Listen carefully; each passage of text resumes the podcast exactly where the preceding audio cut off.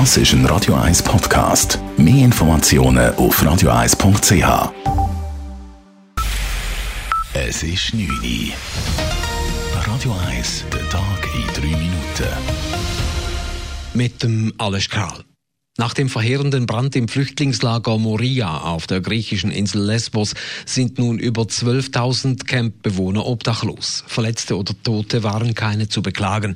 Nun sollen die Migranten in neuen Zeltstätten auf der Insel untergebracht werden. Nur wenige sollen auf das Festland kommen. Details von Griechenland-Korrespondent Takis Zaphos. Heute Abend schon sollen rund 400 unbegleitete Kinder zum Festland gebracht werden.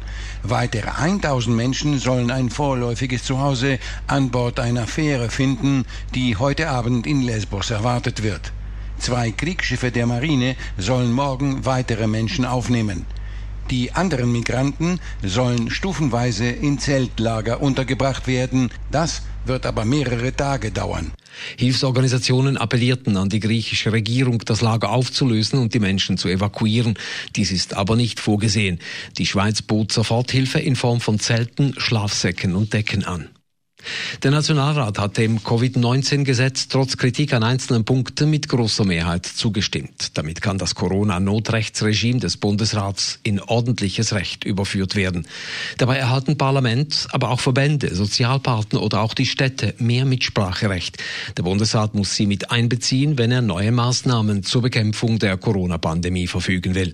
Mit dem Gesetz wird gleichzeitig die wirtschaftliche Hilfe für Corona-Betroffene geregelt. Hier will der Nationalrat zusätzliche Unterstützung etwa für die Event, die Reise oder auch die Kulturbranche. In einem Härtefallartikel sind Unterstützungsmaßnahmen vorgesehen, die nicht zurückzuzahlen sind. Morgen befasst sich der Ständerat mit der Vorlage. In einem Pflegeheim im Kanton Freiburg sind letzte Woche sieben mit dem Coronavirus infizierte Personen gestorben.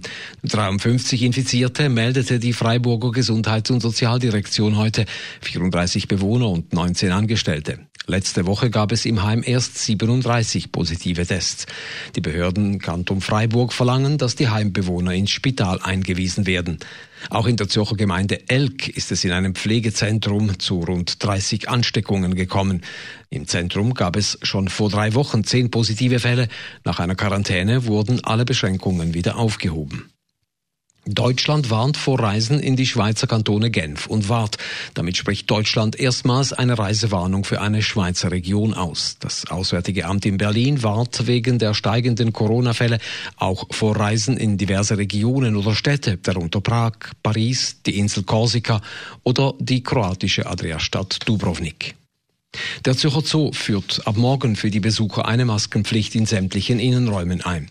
Die Maßnahme erfolge im Zusammenhang mit dem Entscheid der Stadt Zürich, in den städtischen Museen und der Verwaltung eine Maskenpflicht einzuführen. Gleichzeitig wird in den Gebäuden im Zoo die Beschränkung der Besucheranzahl aufgehoben.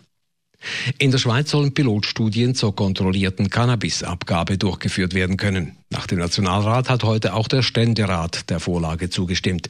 Mit dem Ja zum sogenannten Experimentierartikel im Betäubungsmittelgesetz werden befristete und streng reglementierte wissenschaftliche Studien ermöglicht. Radio 1 Wetter. In der Nacht ist es sternenklar. Morgen am Donnerstag scheint wieder der ganze Tag die Sonne mit ein paar Schleierwolken am Vormittag. Gegen den Abend von Süden her aber Wolkenfelder. Temperaturen am frühen Morgen um 10 bis 12 Grad, am Nachmittag bis 25 Grad. Das war der Tag in 3 Minuten.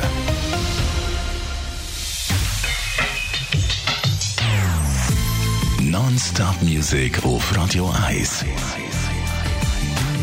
Die besten Songs von allen Zeiten. Non-stop. Radio 1.